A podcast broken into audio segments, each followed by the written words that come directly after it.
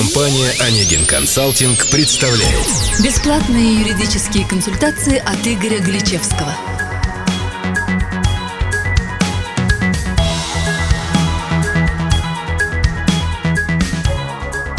Здравствуйте, уважаемые слушатели! С вами Анна Борисова и Игорь Галичевский, представитель юридической компании «Онегин Консалтинг». В 27-м выпуске нашей передачи мы хотим рассказать вам об обеспечении иска в гражданском процессе. Какую цель преследует применение обеспечительных мер, от чего оно может обезопасить и чему поспособствовать, как определить, есть ли необходимость в обеспечении иска и как убедить суд в наличии такой необходимости. Игорь, передаю слово вам. Здравствуйте, Анна, здравствуйте, уважаемые слушатели.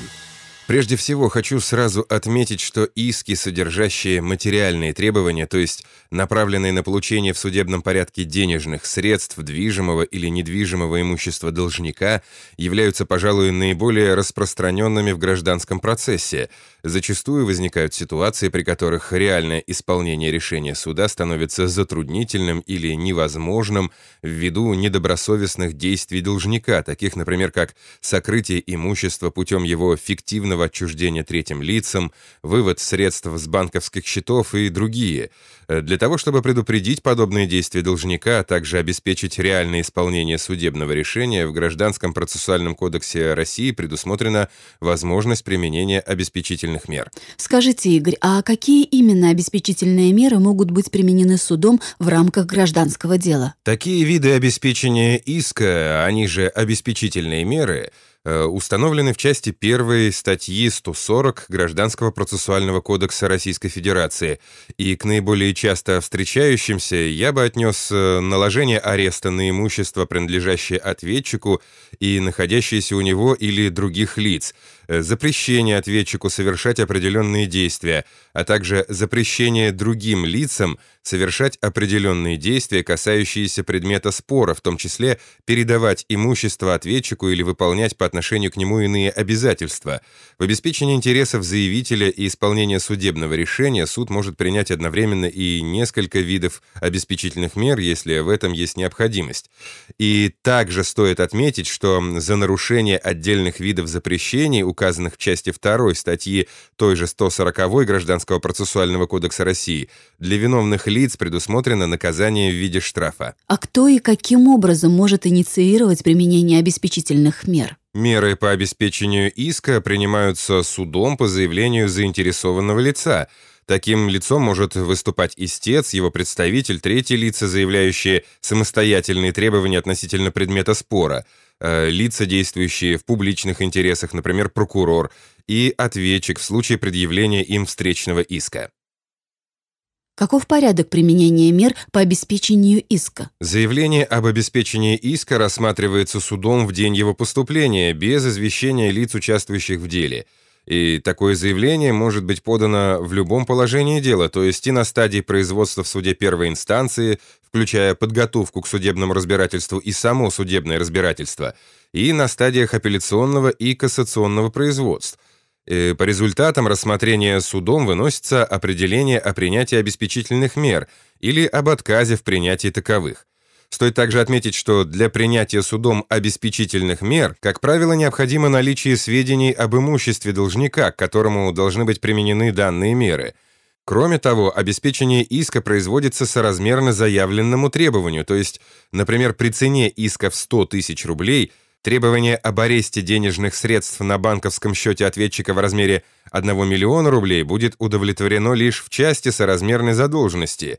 Еще одним важным аспектом является необходимость доказывания недобросовестности должника, например, действий по отчуждению имущества, затягиванию судебного процесса в целях затруднить исполнение решения суда и так далее.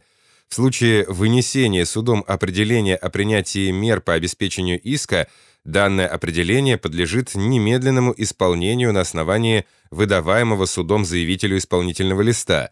А порядок исполнения судебных определений изложен в тексте Федерального закона об исполнительном производстве.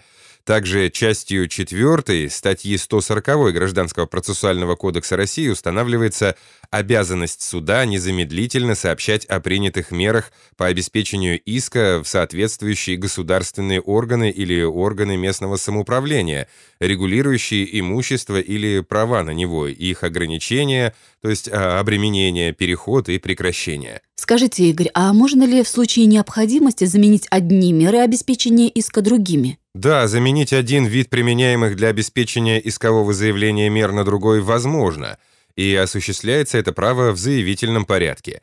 Об осуществлении такой замены судом выносится определение. Хочу заметить, что осуществляя замену одних обеспечительных мер другими – Важно внимательно оценивать перспективы исполнения судебного решения и не допускать уменьшения материального объема накладываемого обеспечения. Кроме того, гражданское процессуальное законодательство предоставляет возможность ответчику э, в рамках дела о взыскании денежных сумм взамен принятых судом мер по обеспечению иска внести на счет суда истребуемую истцом сумму, тем самым получив отмену ранее наложенных обеспечительных мер. В течение какого срока действуют принятые меры по обеспечению иска и каков порядок их отмены? Срок действия обеспечительных мер не ограничен определенным периодом времени, а, однако некоторые ограничения все же существуют. Так, меры по обеспечению иска в случае вынесения положительного для заявителя решения будут действовать до момента фактического исполнения данного решения – в случае же, если суд откажет в иске лицу, заявившему о применении мер по обеспечению, такие меры будут действовать только до момента вступления в законную силу решения суда. И отдельно хотелось бы рассказать об особом способе прекращения срока действия обеспечительных мер, отмене этих мер судом – Отмена обеспечения иска производится по иным правилам, нежели применение мер по обеспечению иска. Во-первых, разрешение вопроса об отмене обеспечительных мер производится в судебном заседании при условии надлежащего извещения всех лиц, участвующих в деле.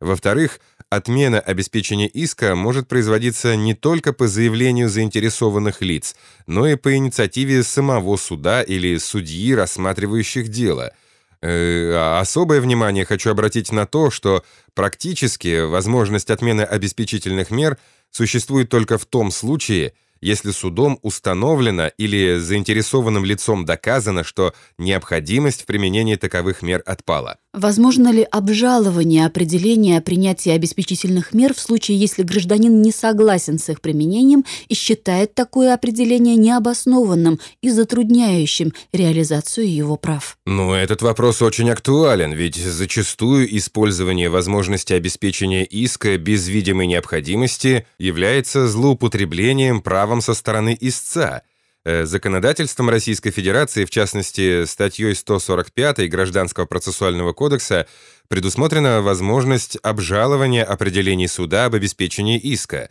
Э, осуществляется обжалование в порядке частной жалобы на определение суда. Подаются такие жалобы в течение 15 дней со дня вынесения судом обжалуемого определения и рассматриваются судом апелляционной инстанции – Копии частных жалоб направляются лицам, участвующим в деле, и устанавливается срок для возражений. Рассмотрение же частных жалоб осуществляется судом без извещения лиц, участвующих в деле. Отдельно хочется отметить такой инструмент восстановления прав ответчика, к которому применялись меры обеспечения, как возмещение убытков, принесенных такими мерами, после вступления в силу решения суда, которым в иске отказано – ответчик вправе предъявить истцу иск о возмещении убытков, э, причиненных ему мерами по обеспечению иска. И в такой ситуации принятие обеспечительных мер имеет весьма неприятные последствия для истца, которому отказано в иске. В заключение нашей беседы отмечу, что своевременное принятие мер по обеспечению иска имеет колоссальное значение для реального исполнения решения суда – соблюдение интересов истца, сохранности имущества и денежных средств, а также исключение возможности недобросовестного поведения должника. Тем не менее, к применению данного механизма в гражданском процессе необходимо относиться крайне внимательно с тем, чтобы в случае отказа в иске самому не оказаться в положении должника. Ну что же, наше время подошло к концу. На этом наша беседа завершается. Надеюсь, она оказалась полезной для вас, уважаемые слушатели. Спасибо вам, Игорь, за развернутые ответы. А нашим слушателям я хочу напомнить, что на вопросы нам отвечал представитель юридической компании «Онегин Консалтинг» Игорь Галичевский. Любые интересующие вас вопросы юридической направленности вы можете бесплатно задавать на сайте компании или же на странице официальной группы «Онегин Консалтинг» ВКонтакте. Также на официальном сайте «Онегин Консалтинг» в разделе «Форум» вы сможете найти текстовую версию нашего сегодняшнего подкаста. Всего доброго, до новых встреч!